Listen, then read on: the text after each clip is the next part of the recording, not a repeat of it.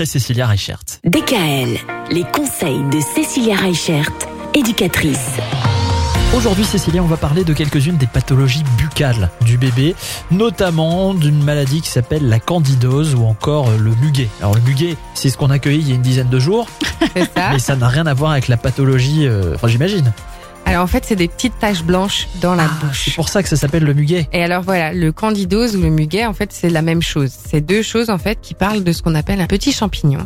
Et en fait, c'est assez euh, difficile, en tout cas pour les jeunes mamans, à le détecter parce qu'on a l'impression que c'est comme si l'enfant gardait un petit peu de lait dans la bouche.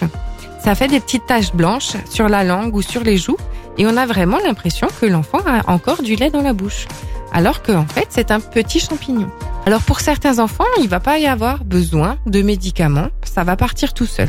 Mais pour certains enfants chez lesquels ça persiste, eh ben du coup on peut avoir des difficultés à l'alimentation. C'est des enfants qui vont moins boire, moins vouloir téter. Donc du coup là il va falloir consulter et rapidement parce que l'enfant se déshydrate très rapidement s'il ne mange pas. Et donc là à ce moment-là, il y a certains antibiotiques qui peuvent être mis en place. Mais dans le trois quarts des cas, le muguet ou la candidose, c'est quelque chose qui part assez rapidement, mais qui est vraiment très fréquent chez les tout petits.